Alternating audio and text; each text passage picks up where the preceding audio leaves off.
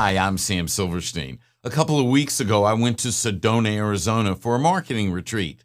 I went for a few days to learn more about marketing, how we could be more effective in the marketing efforts that we do as an organization.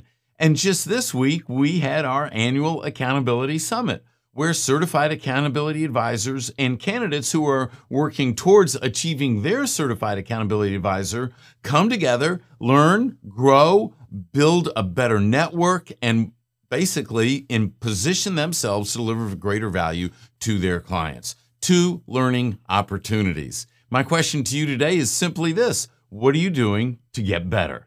You see, as an accountable leader, we need to get better because we can't give what we don't have.